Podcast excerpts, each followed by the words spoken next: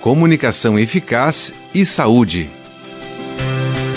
Preservar a audição é uma das tarefas mais desafiadoras do nosso século, pois a poluição sonora, trânsito, atividades de lazer, trabalho em áreas de produção são ambientes e situações em que o ruído está presente. Se você usa com frequência os fones de ouvido, fique atento ao volume utilizado. Intensidade alta associada ao tempo de uso é um risco para a audição. Controle o tempo de uso e o volume do seu equipamento sonoro. Para os trabalhadores que atuam em ambientes ruidosos, usem protetor auditivo indicado pelo fonoaudiólogo. Use todo o tempo em que estiver no ruído e observe diariamente o estado de conservação e higiene para as trocas adequadas. Preservar a audição é responsabilidade de todos.